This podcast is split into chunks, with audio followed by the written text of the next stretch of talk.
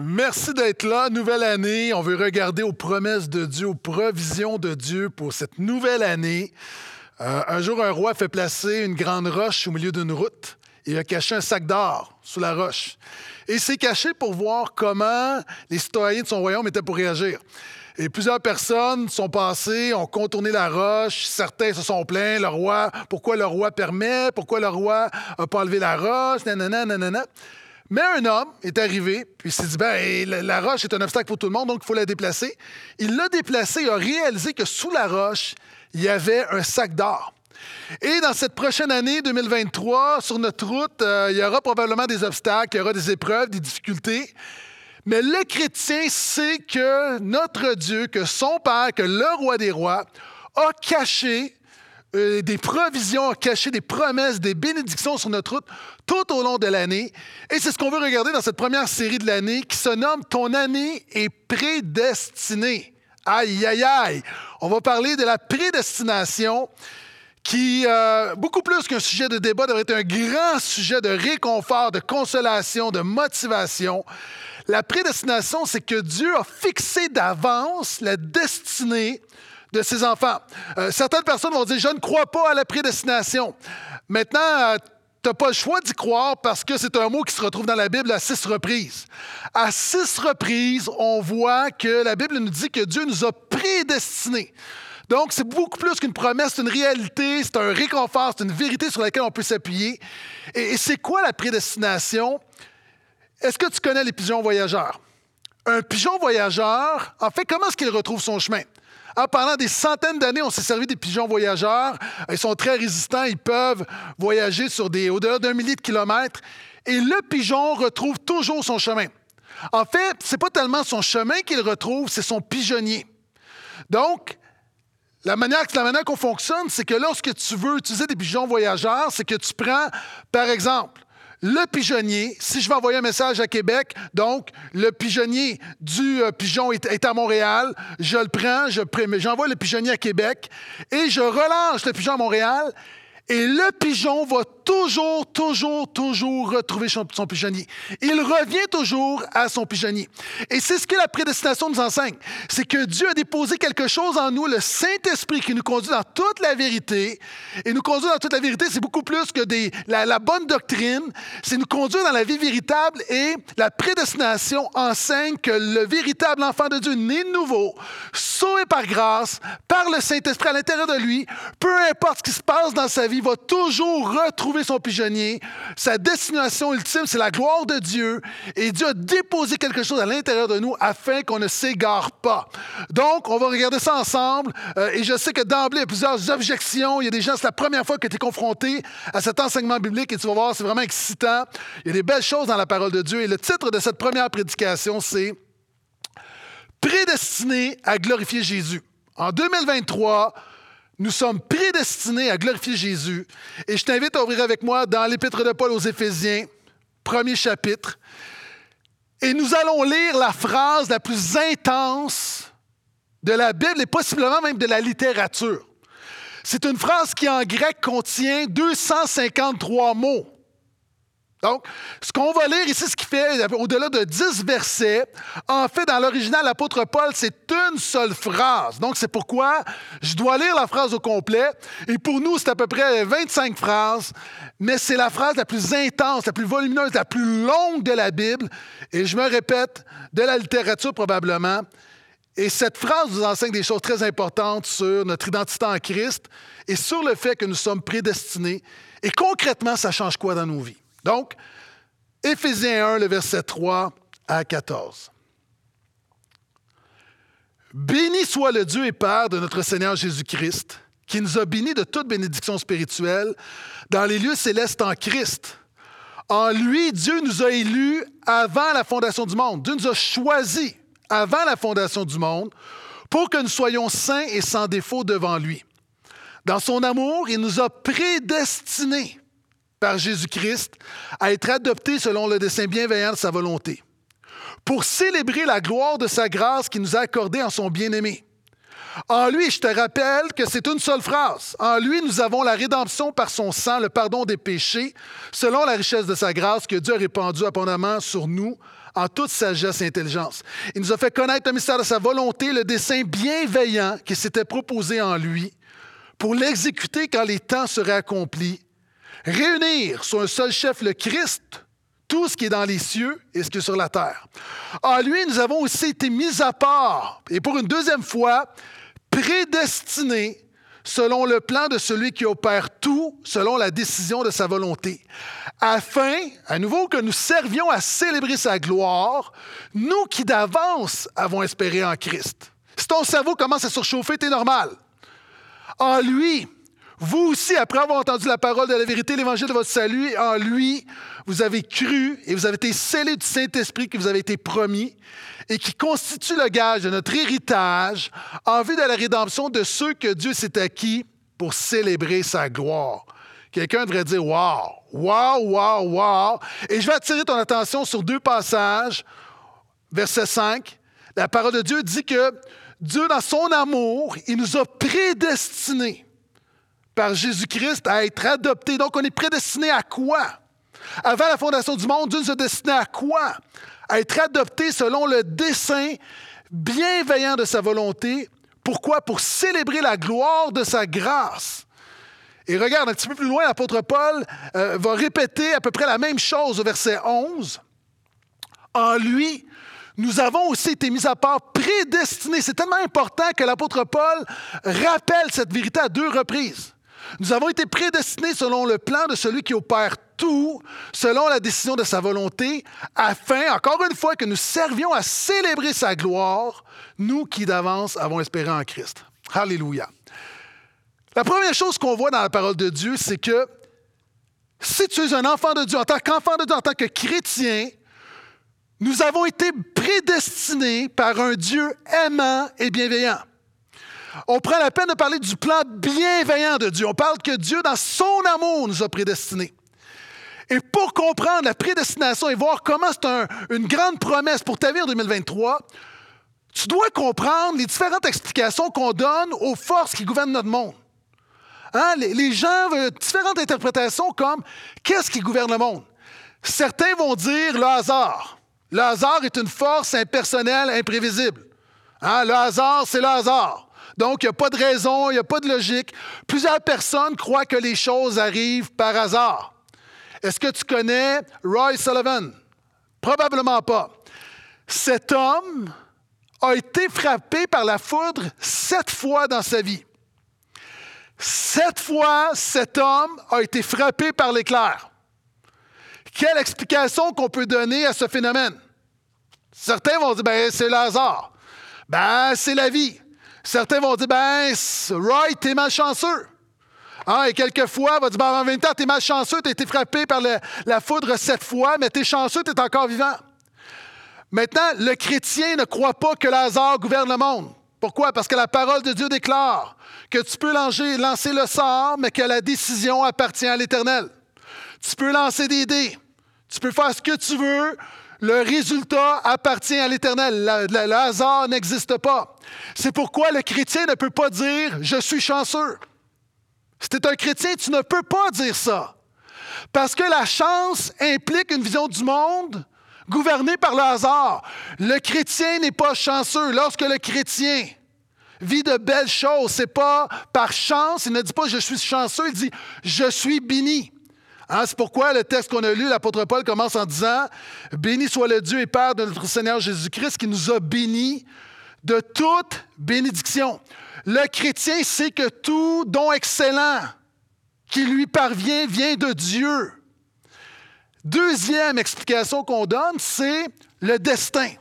La différence entre le hasard et le destin, c'est que le hasard est une force impersonnelle, imprévisible. Alors que d'autres vont voir le destin comme étant une, force impersonnelle mais directrice. On va dire, c'est comme, c'est pas imprévisible, c'est que c'est ton destin. Hein, c'est leur karma. Euh, tout arrive pour une raison. Euh, les étoiles sont alignées. Ça aussi, le chrétien, on ne peut pas adorer, on ne peut pas adhérer au destin. On ne peut pas croire au destin. On ne peut pas croire que notre destinée, façonnée par une force impersonnelle, même qui, oriente le monde. On ne peut pas croire ça qu'une force impersonnelle gouverne le monde. Ah, ça n'a tellement pas de sens. Imagine, on est dans un avion Et là, à un moment donné, l'avion commence à, tanguer. Et là, on voit qu'on commence à piquer du nez. Et, là, tu vas voir, la, tu, décides d'aller voir ce qui se passe parce que les gens sont, sont un peu paniqués. Puis finalement, euh, l'agent de bar euh, a dit Oui, monsieur, il se passe quoi? Là? Parce que l'avion semble aller dans tous les sens, on va s'écraser. Puis elle dit Ouais, mauvaise nouvelle. Là. Elle dit Le pilote vient de faire une crise cardiaque. OK. C'est quoi le plan? Euh, là, elle te répond Ben, c'est comme ça, c'est le destin. Euh, c'est pas rassurant. Je dis, non, non, mais c'est parce qu'est-ce qu'on peut faire quelque chose? Elle dit, bah, c'est le karma. C'est la vie. Tout arrive pour une raison. Est-ce que tu vas trouver que c'est une réponse acceptable? Si ce n'est pas acceptable dans, un avion, ce n'est pas acceptable dans la vie quotidienne. Hein? Puis là, l'hôtesse va dire, l'agent de bar va dire, mais en même temps, on a bon espoir d'arriver, on pense que les astres sont alignés pour qu'on se rende à bon port. Non, ce que tu veux, tu veux pas d'un principe abstrait, impersonnel, qui, tu veux pas d'une pensée magique, tu veux savoir, est-ce qu'il y a un pilote dans l'avion? La parole de Dieu dit que le chrétien n'adhère pas au destin parce qu'il y a un pilote dans l'avion.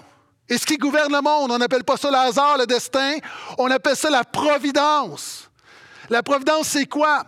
C'est que tout ce qui arrive dans le monde est contrôlé et décrété par un Dieu personnel. Ce qui gouverne, ce qui gouverne l'univers, ce n'est pas une force impersonnelle, c'est un Dieu personnel. Et ça, c'est rassurant de savoir qu'il y a un pilote dans l'avion. C'est rassurant de savoir que Dieu a un plan cohérent pour notre monde, que Dieu a un plan cohérent pour ma vie.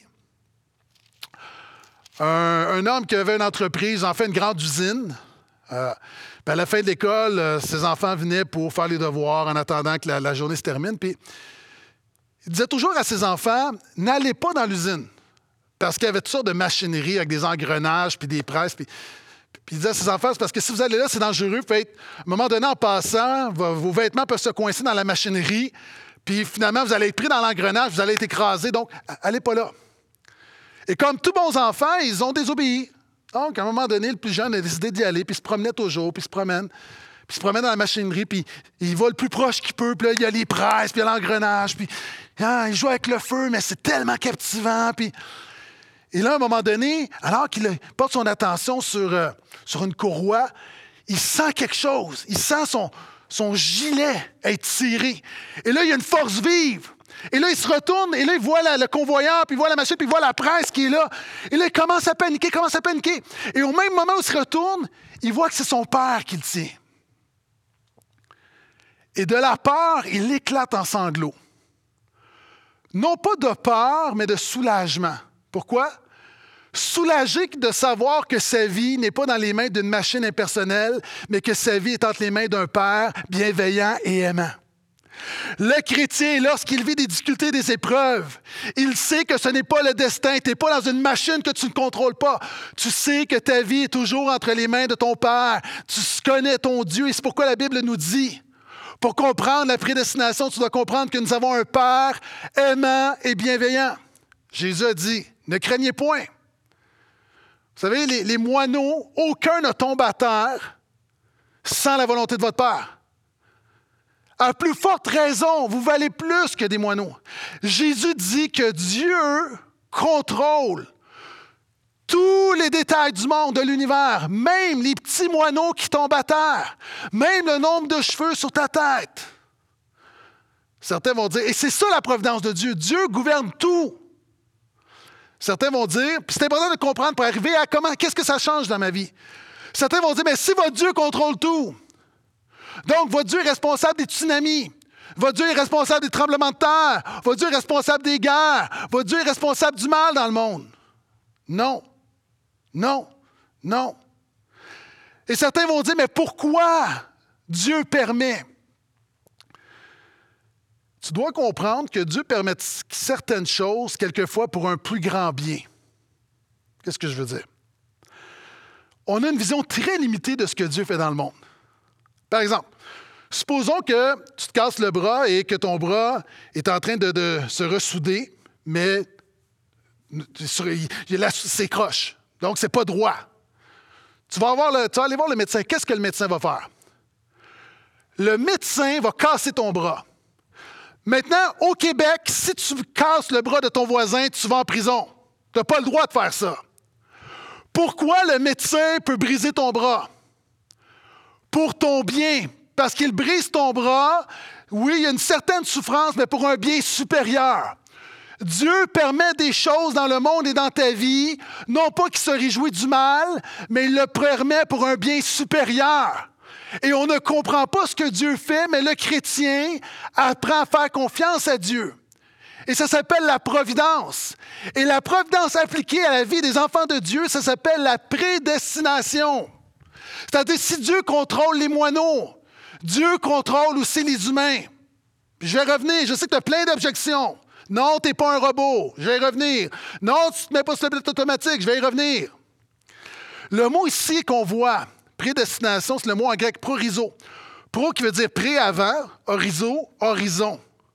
En fait, ce que ça dit, c'est que Dieu a fixé d'avance la destinée et même la destination de ses enfants. Ça veut dire quoi? Ça veut dire que toi, tu es ici. Dieu, avant la fondation du monde, c'est ce que Paul va dire, nous avons été élus avant la fondation du monde. C'est-à-dire, Dieu a fixé quelque chose avant la, fondation du monde. Dieu a décrété des choses avant la fondation du monde. Et Dieu a décrété, a prédestiné ses enfants à la gloire. Toi, tu es pris en sandwich, tu es là. Quand tu regardes dans l'éternité passée, tu dis gloire à Dieu que mon histoire n'a pas commencé le jour de ma naissance, mais dans l'éternité passée, Dieu avait un plan pour moi. Et de l'autre côté, tu regardes plus loin, puis tu dis, je ne sais pas de quoi la vie va être faite, mais j'ai la certitude que ce Dieu qui a envoyé Jésus pour me sauver a la puissance de me garder jusqu'au bout. Et c'est ça la bonne nouvelle, la prédestination 2023 c'est que tu relèves la tête parce que tu sais que tu n'es pas livré à toi-même. Dieu marche avec toi. Quand tu achètes un billet d'avion, est-ce que quand, tu pars en voyage, est-ce que tu arrives à l'aéroport et tu dis, bon, on va prendre un avion puis on, on part sur un nowhere? Non. La première étape, tu fixes la destination. Tu regardes avec la famille, tu dis, on va où? On s'en va à Paris. OK. On a fixé la destination, on achète les billets, et c'est la première étape. De la même manière, Dieu, dans son plan, a fixé la destination de ses enfants.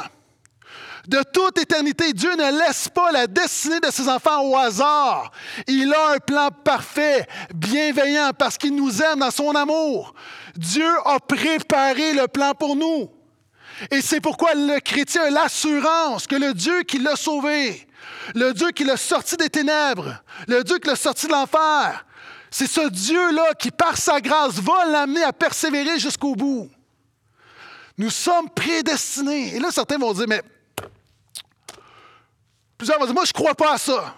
Je ne crois pas à ça. Comment je ne crois pas qu'une décision passée de Dieu peut avoir un impact dans ma vie en 2023?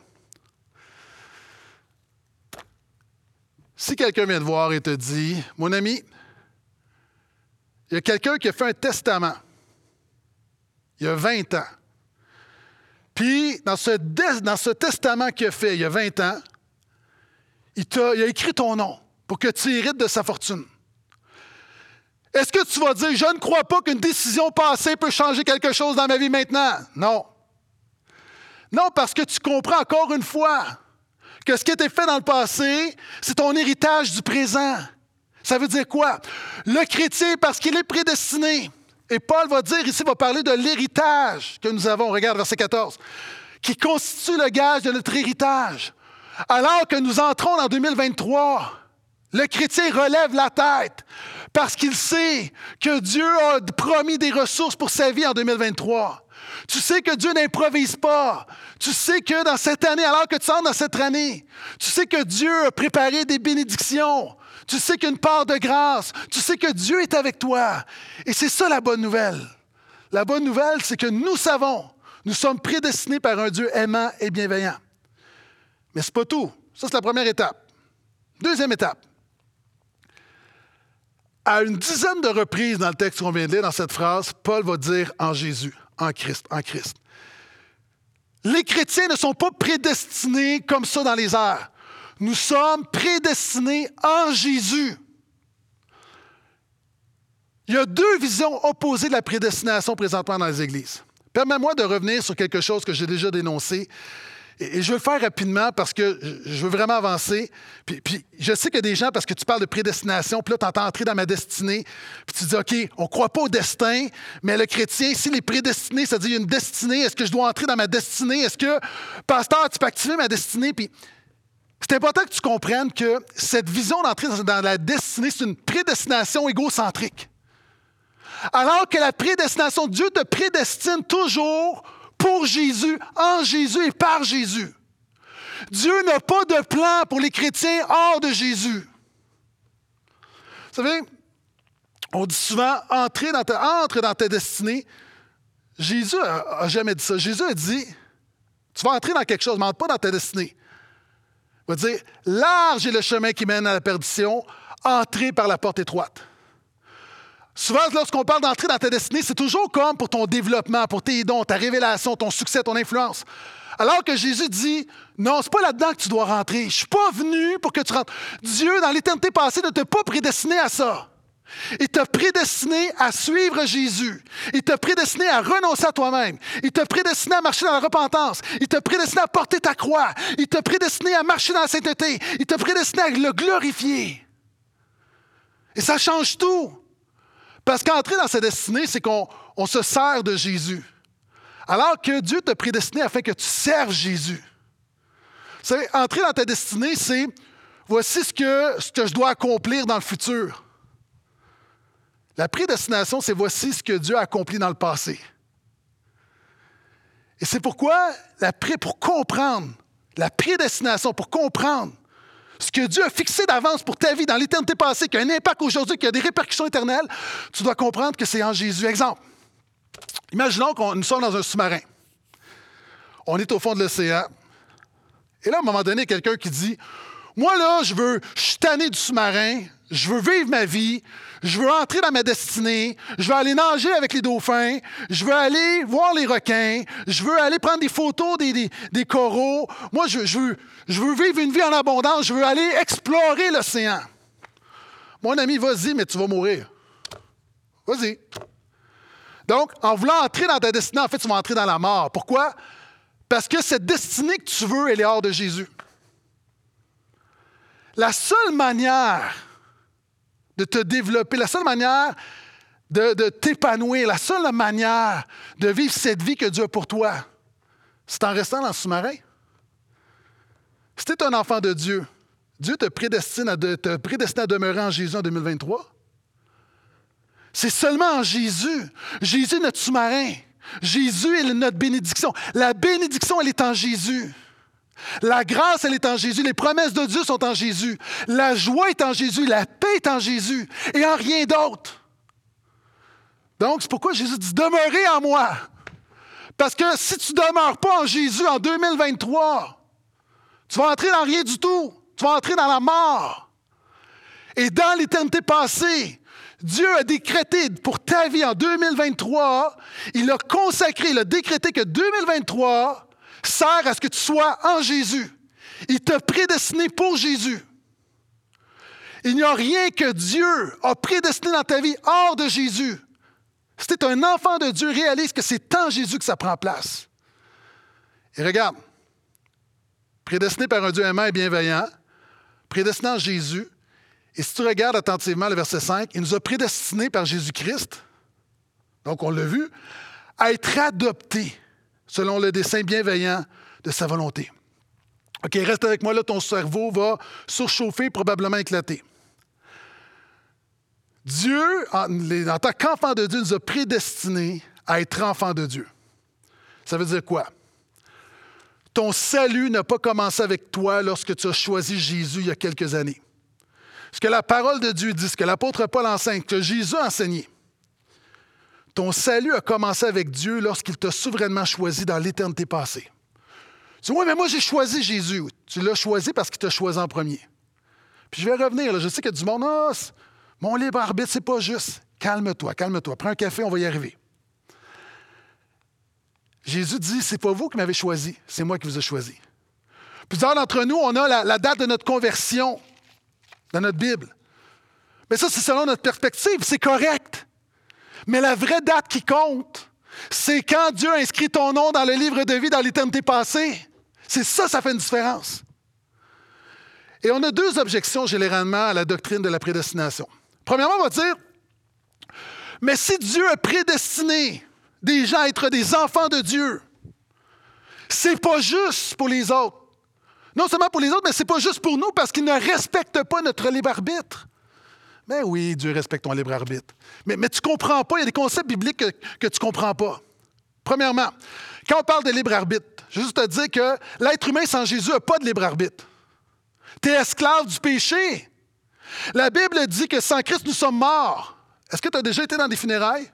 Est-ce que tu as déjà vu un mort qui se tourne et qui se dit Ah oh non, j'aime pas ces vêtements-là, j'aime mieux ma cravate rouge?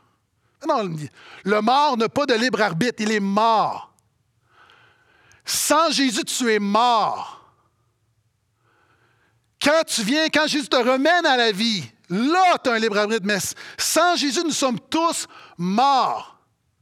Jésus a dit, et si tu regardes dans le texte attentivement, Éphésiens 1, Éphésiens 2, OK, dit, nous étions tous morts.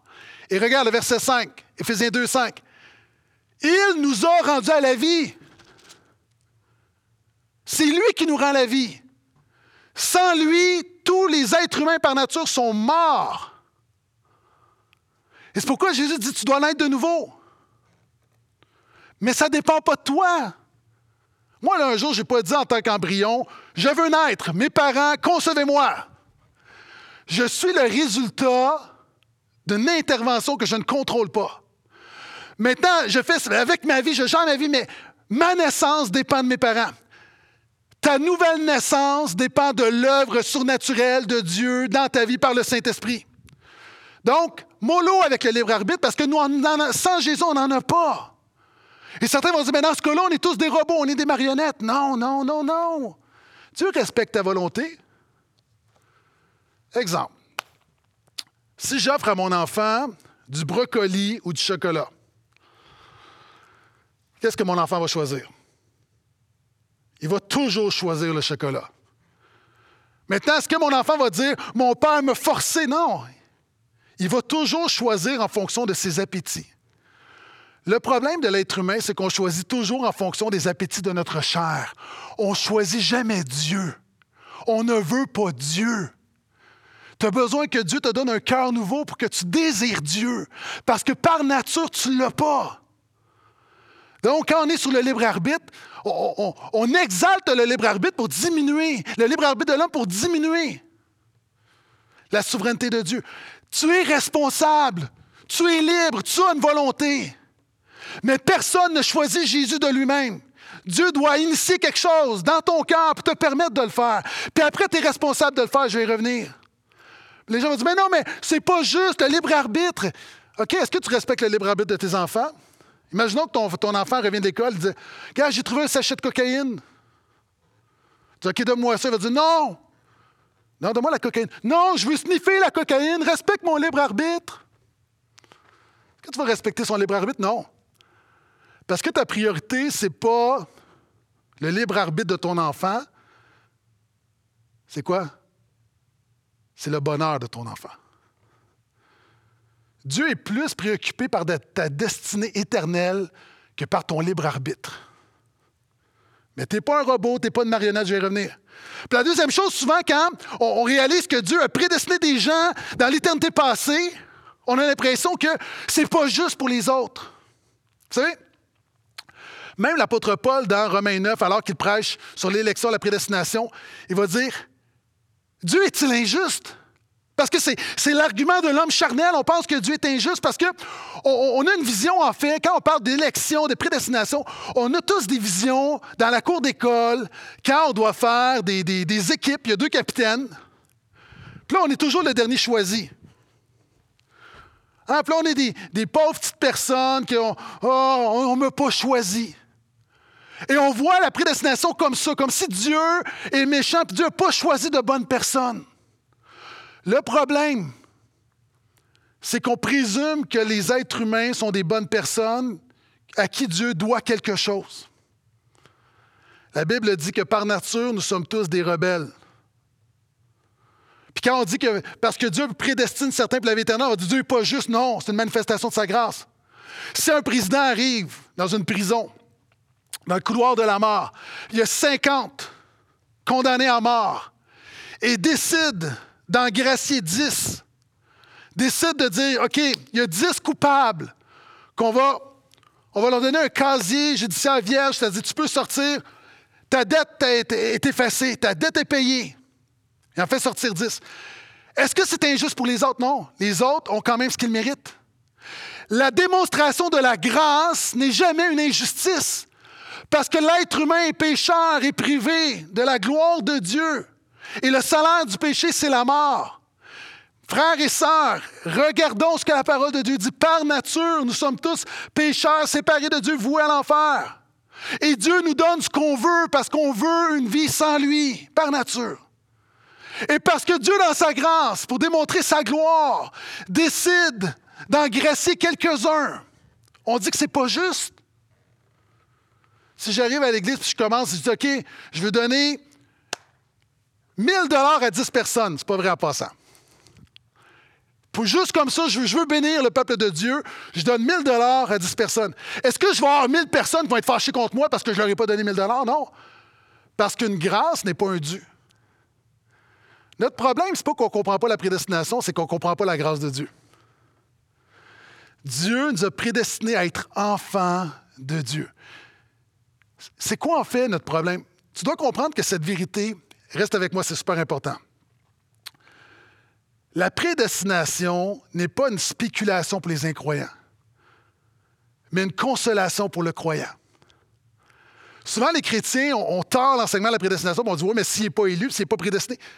C'est pas ça que Dieu enseigne. La prédestination est enseignée à des gens qui ont reçu Jésus pour les rassurer que leur vie n'est pas Dieu contrôle leur vie, Dieu dirige, Dieu a un plan pour leur vie. Ah, ça, nous est tous arrivé, j'espère. Nous, on a déjà perdu nos enfants au magasin, hein, au centre commercial à un moment donné. Tu entends parler, OK, les parents de Charlie Brassard, les parents. Oh, c'est le nôtre. On l'a perdu. La prédestination nous enseigne que notre Père ne perd aucun de ses enfants. La prédestination nous enseigne que 2023, mon ami, tu un enfant de Dieu, ne sera peut-être pas facile, mais relève la tête parce que Dieu ne te perdra pas en 2023. C'est ce que ça veut dire. Alléluia. Jésus a dit au Père, Père, je n'ai perdu aucun de ceux que tu m'as donnés. Et ça veut dire quoi? Ça veut dire que quand tu regardes à l'année qui vient, dans l'éternité passée, Dieu nous a prédestinés à recevoir sa grâce. Regarde, verset 6. C'est quoi le but de tout ça? Pourquoi Dieu nous prédestine? Parce que Dieu a un but. Dieu veut nous amener à célébrer la gloire de sa grâce. Dieu, c'est tellement important que la gloire, de sa grâce soit célébrée que Dieu doit préparer tous les détails. Qu'est-ce que la prédestination nous enseigne? Elle nous enseigne exactement ce que Paul dit au chapitre suivant, toujours dans Éphésiens 2, le verset 8, si tu regardes. C'est par grâce, en effet, que vous êtes sauvés par le moyen de la foi. Et cela ne vient pas de vous, c'est le don de Dieu. Ton salut ne vient pas de toi, c'est le don de Dieu. Ton salut ne vient pas de toi, c'est le don de Dieu. La prédestination nous enseigne la grâce de Dieu on aime croire qu'on contribue à notre salut. On aime croire qu'on a une petite part dans notre salut. Que Dieu a vu quelque chose en nous qu'il n'y avait pas chez les autres. Que Dieu a vu notre cœur, que Dieu a vu, euh, notre foi d'avance. On, aime croire que euh, peut-être qu'on était un embryon un peu plus spirituel que les autres. Non. Dieu veut tellement s'assurer que tu comprennes qu'il n'y a rien en toi qui peut mériter le salut, qu'il a décidé ça avant la fondation du monde. Il t'a rendu ça inaccessible pour que tu n'y touches pas. Jonathan Edwards a dit La seule contribution que nous faisons à notre salut, c'est notre péché qui l'a rendu nécessaire. Alléluia. Ça veut dire quoi? Pourquoi c'est quoi l'application? Encore une fois, Romains 8, 32 nous dit Puisque Dieu nous a donné son Fils, comment ne nous donnerait-il pas aussi tout avec lui par grâce? La prédestination nous enseigne que Dieu a un plan pour la vie de ses enfants et que ce plan c'est de te saturer de sa grâce, de te porter par sa grâce. Ce plan, c'est que tu puisses vivre et marcher par sa grâce. Vous savez, quand on court un marathon, les organisateurs d'avance ont préparé des stations de ravitaillement. Ce que la parole de Dieu nous enseigne sans fait, c'est que l'organisateur suprême, alors que nous courons la course de la foi, dans l'année qui vient, Dieu a préparé des stations de grâce, des stations de ravitaillement, alors qu'il y aura des défis, alors qu'il y aura des tentations, alors qu'il y aura peut-être des chutes, alors qu'il y aura des défis, des dangers. Quand tu comprends la parole de Dieu, tu sais que la prédestination t'enseigne que Dieu a organisé les moindres détails de 2023 et a fait en sorte de te ravitailler, de te soutenir afin que tu puisses passer au travers cette année par sa grâce. Et pourquoi tout ça est important? À trois reprises dans le texte. La Bible dit que Dieu fait ça pourquoi? Afin qu'on puisse le célébrer, pour, afin qu'on puisse célébrer la gloire de sa grâce. C'est le but. Le but de notre prédestination, c'est Dieu a préparé tout ça afin qu'on puisse. Dieu se garantit un peuple qui va le glorifier à jamais. C'est ça le but. C'est pas qu'on est mieux, non. Dieu se garantit un peuple qui va le glorifier à jamais. Ah, on aime tous une des séries les plus populaires sur Netflix, Casa de Papel. Là, il y en a une autre qui vient de sortir, je ne l'ai pas vue, je ne la recommande pas nécessairement. Kaleidoscope. Puis il y a plein de films comme ça où on, est, on est vraiment, on est émerveillé par des gens qui vont préparer un plan pendant 10, 20, 30 ans, puis ils vont planifier les moindres détails. Ah, le professeur planifie les moindres détails.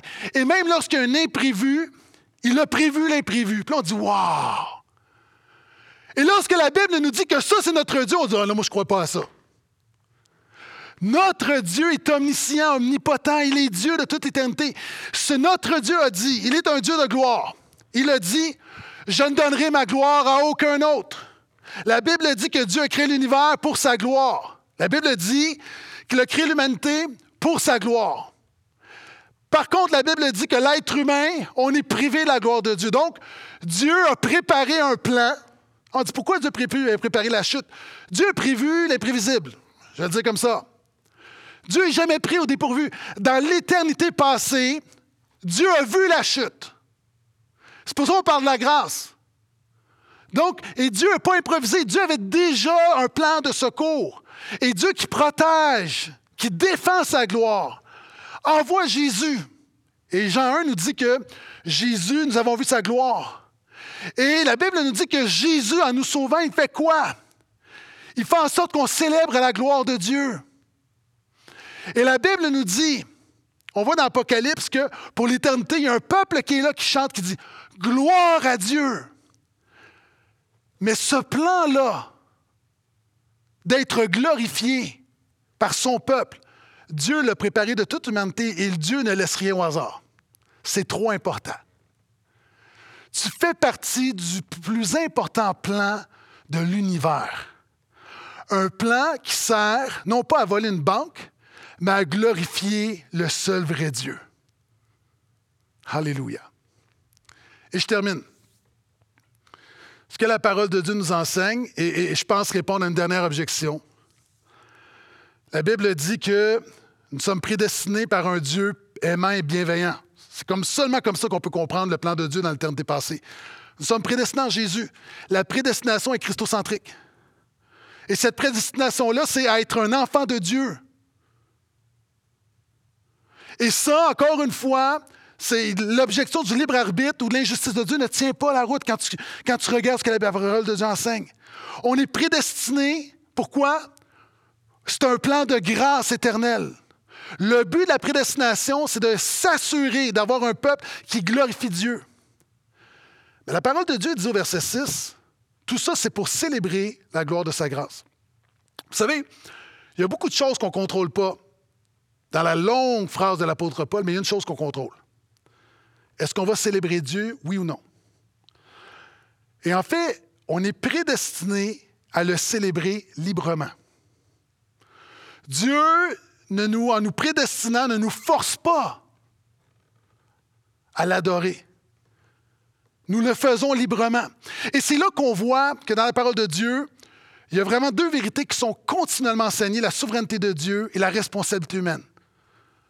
Et nous, on tente de bien doser, puis, on peut pas, on peut pas. C'est comme, c'est comme une fourmi qui veut comprendre Einstein. On ne peut pas comprendre. Il faut simplement être humble devant ces deux vérités. La Bible nous dit que Dieu est souverain et qu'il contrôle tout. Puis la Bible dit que tu es totalement responsable. Puis on le voit. Dans Acte 13, 48, à un moment donné, l'apôtre Paul va prêcher, puis ça dit, écoute bien ça, tous ceux qui étaient destinés à la vie éternelle crurent. Wow! Tous ceux qui étaient prédestinés dans l'éternité passée par Dieu, souveraineté de Dieu, crurent. Dieu n'a pas cru à leur place, leur responsabilité. Donc, encore une fois, un mélange des deux concepts. La parole de Dieu dit de travailler à votre salut. Notre salut est un acte souverain de Dieu, mais ma vie quotidienne, encore une fois, par la grâce, j'ai une responsabilité. Je ne vais pas. C'est pas Dieu qui va lire la Bible à ma place. C'est pas Dieu qui va, qui va faire en sorte que je le glorifie à ma place. Je suis responsable de le faire. La Bible dit celui qui persévérera jusqu'à la fin sera sauvé. La prédestination dit que Dieu a choisi un peuple, non seulement a choisi un peuple pour faire grâce, pour le sauver, mais conséquemment pour le préserver. Ça, c'est le plan de Dieu. Mais de l'autre côté, c'est toi qui dois persévérer. Comment ça fonctionne? Je ne sais pas comment ça fonctionne. Je sais que je suis prédestiné, mais ceux qui sont véritablement prédestinés vont persévérer. La parole de Dieu dit priez sans cesse. Certains vont dire à quoi ça sert de prier si Dieu est souverain et a tout fixé? Ben, je dis pourquoi prier si Dieu n'est pas souverain? Dieu est tellement plus que tu peux comprendre. Quand Dieu a décrété tout ce qui passe dans le monde, il a non seulement décrété la fin, mais les moyens. Il a non seulement décrété ce qui va arriver, mais comment ça va arriver. Donc Dieu a décrété qu'il y a des choses qui vont arriver par la prière. Tu dis, mais je ne comprends pas, c'est ça, tu n'es pas Dieu. Mais la prédestination nous enseigne que Dieu est plus grand que ce qu'on peut penser, imaginer. Mais la, souveraineté de Dieu n'annule pas ma responsabilité humaine. Romains 10, 14 va dire Comment croiront-ils si personne n'annonce l'Évangile? Comme moi, je suis là, je prêche l'Évangile. Il y a des gens qui m'écoutent. Peut-être tu ne connais pas Jésus. Dans l'éternité passée, Dieu t'a prédestiné. Mais moi, ma job, c'est de te prêcher l'Évangile et de t'inciter, de te dire repens-toi et crois en Jésus. Et ta repentance et ta foi, ce n'est pas Dieu qui va le faire à ta place. Vous savez, quelqu'un a dit lorsqu'on va arriver au ciel, il va y avoir une porte, puis ça va être écrit tous ceux qui ont cru. Est-ce que tu as cru? Ben, moi, j'ai cru. Ça, c'est moi, là. Dieu n'a pas cru à ma place. Et lorsqu'on va passer au travers la porte, on va se retourner. Et de l'autre côté de la porte, ça va être écrit Voici les élus. Une perspective humaine, une perspective divine. Comment ça fonctionne? Et je termine là-dessus. Vous savez, on a, au Canada les chutes Niagara qui sont aussi aux États-Unis. Puis, euh, une des histoires, en fait, l'histoire la plus connue, qui est la plus spectaculaire, c'est un miracle, c'est ce qu'on appelle la main de Dieu. En 1960, il y a un père qui décide d'aller se promener donc sur, le lac, en haut des chutes. Petit bateau à moteur avec ses deux enfants. Sa fille de 17 ans, Jeanne, et son fils de 7 ans, Roger. Et euh, il décide de se promener, il décide de se rapprocher un peu plus des rapides. Donne une belle journée, on va en profiter, donc s'approche. Et euh, le bateau se fait brasser, il y a des rapides, mais quand même, c'est encore sécuritaire, le bateau fonctionne bien. Et à un moment donné, le bateau, le moteur arrête. Et là, tente de repartir le moteur, mais le, moteur ne part pas. Ne démarre pas. Et là, le bateau est, emmené dans les rapides de plus en plus rapidement. Au bout des rapides, c'est les chutes Niagara. Personne ne survit à cette chute-là. Et là, le père dit à ses enfants, mettez vos gilets de sauvetage. Donc, les enfants mettent les gilets de sauvetage, tout ça.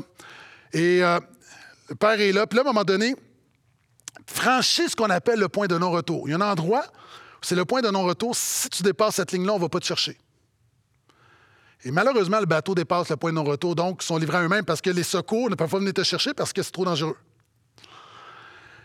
Et les témoins racontent qu'à un moment donné, il y a eu, euh, le, père va dire à ses enfants priez. Pas croyants, mais priez. Puis à un moment donné, il y a eu comme une bourrasque devant, puis le bateau a commencé à reculer. Puis là, il y a comme un combat entre les, les vagues et le vent. Et le bateau recule un petit peu, juste avant le point de non-retour. Une chose, il y a une grande vague qui arrive, tout le monde tombe par-dessus bord. La fille Jeanne réussit à se rendre jusqu'à la berge, elle est sauvée. Le père disparaît et le fils, Roger, 7 ans, est entraîné dans les rapides.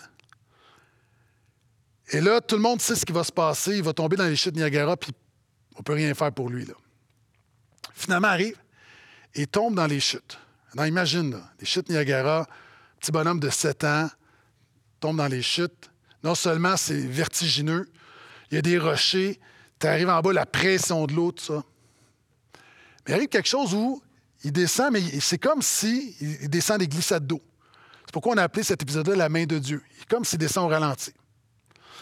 Arrive en bas, il y avait un bateau qui était là pour les touristes. Finalement, on va le chercher, puis finalement, il est sauvé. Histoire incroyable.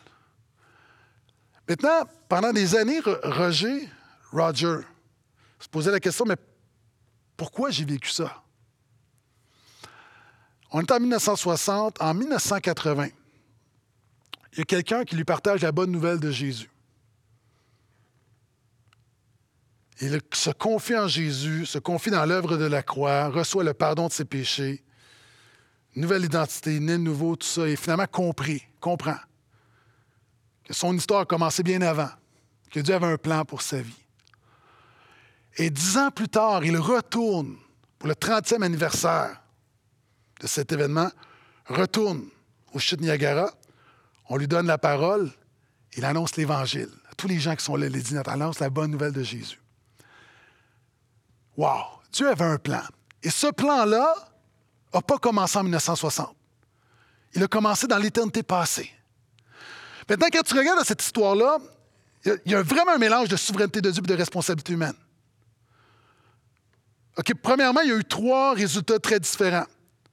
Il y a eu une jeune fille qui a été secourue de manière très naturelle. Le père est décédé. Puis il y a eu un miracle. Pourquoi? Pourquoi Dieu permet ça, pas là? OK. On voit aussi qu'il y a un facteur de, souveraineté divine. Ah, pourquoi cette journée-là? Pourquoi le, moteur a arrêté? Pourquoi à tel endroit? Euh, pourquoi le vent, tout à coup, qui décide de revenir jusqu'à la ligne de point de non-retour qui permet à Jean de, nager puis d'être secouru? Pourquoi? Il y a des facteurs que l'être humain ne contrôle pas. C'est pas la chance, c'est pas le hasard, c'est la providence de Dieu. Mais dans cette histoire, il y a aussi une responsabilité humaine. C'est-à-dire, oui, Roger a été soutenu par la main de Dieu, mais sans gilet de sauvetage, il ne survit pas. Il avait la responsabilité de mettre son gilet de sauvetage. Des années plus tard, alors qu'il entend la bonne nouvelle de la il a la responsabilité de se repentir et de mettre sa foi en Jésus. Des années plus tard, quand on l'amène devant les dignitaires pour dire quelques mots, pour célébrer le 30e anniversaire, il a le courage d'ouvrir la bouche et d'annoncer l'Évangile, la bonne nouvelle de Jésus. Dieu ne le fera pas à sa place. Et dans cette histoire, on voit encore une fois que Dieu a un plan pour Roger. Une prédestination qui nous aide, qui nous amène à dire gloire à Dieu pour ton plan souverain. Gloire à Dieu pour le plan qui nous dépasse. Gloire à Dieu qui prévoit tous les petits détails de la vie. Gloire à Dieu qui a une portion de grâce, même dans, dans les difficultés, dans les épreuves, dans la mort. Et de l'autre côté, gloire à Dieu aussi qui, dans son plan, ne fait pas de moi un robot et une marionnette où j'ai ma responsabilité. Donc, dans cette année 2023, mon ami, Dieu a prédestiné ton année. Si tu es un enfant de Dieu, la parole de Dieu te dit, aie cette assurance, tu es un véritable enfant de Dieu. Le Saint-Esprit qui est à l'intérieur de toi, comme le pigeon voyageur, va te ramener à ton pigeonnier, peu importe. En tant qu'enfant de Dieu, tu as cette certitude que Dieu a préparé cette année devant toi. Tu as la certitude que 2023 n'est pas entre les mains du hasard, n'est pas entre les mains du destin, mais entre les mains de la providence. Notre Dieu est le pilote de l'avion, il est le pilote de ta vie, il est le pilote de 2023. Et tout ça afin que tu lui donnes gloire. Donc en 2023, célèbre la gloire de sa grâce. Sois béni.